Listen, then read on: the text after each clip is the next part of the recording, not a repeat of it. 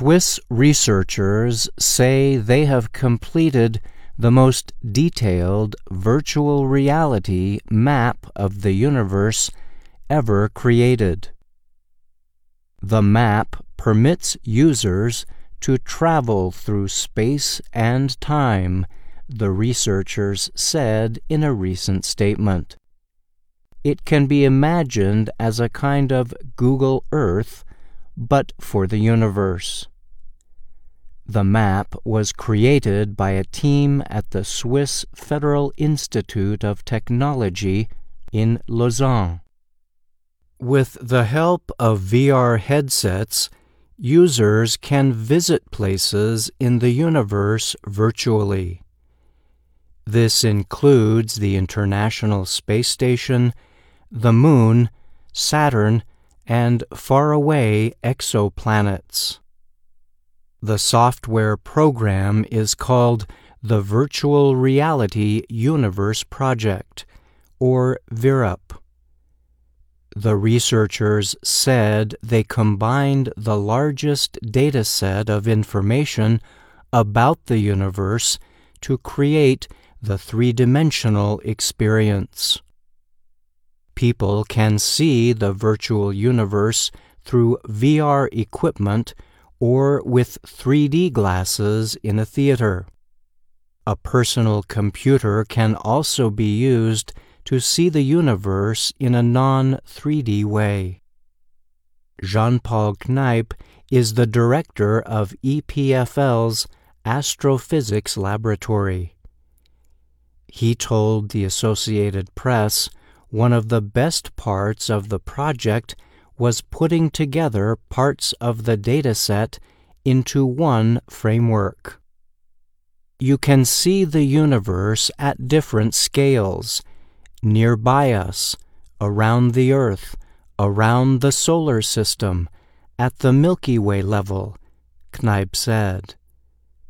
To see through the universe and time up to the beginning what we call the Big Bang. Many scientists believe the Big Bang is the explosion that created the universe. VIRUP produces images that can appear as close as one meter or seemingly at an infinite distance. It is available to everyone for free, but does require at least a computer and is best experienced with VR equipment that can also show 3D images. It aims to get many kinds of visitors. This includes both scientists looking to get a virtual picture of the data they collect and people seeking a new way to explore the universe. The software has been released in its first or beta version. This version can run on personal computers but not Mac computers from Apple. Downloading the software and content can be difficult for less skilled computer users. Users seeking the best experience will also need a powerful computer with a lot of storage. There are different versions of the software. A smaller version is aimed at the public, and a larger one is meant for scientists or astronomy experts.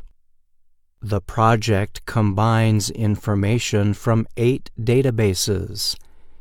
It includes at least 4,500 known exoplanets, tens of millions of galaxies, and hundreds of millions of space objects.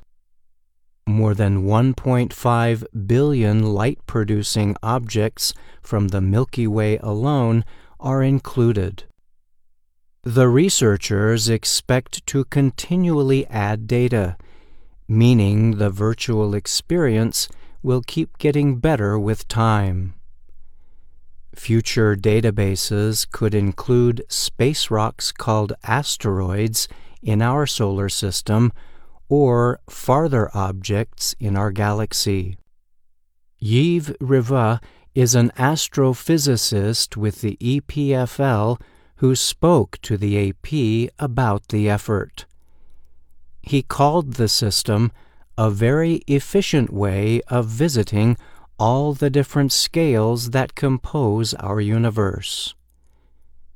Revaz added, a very important part of this project is that it's a first step toward treating much larger data sets which are coming.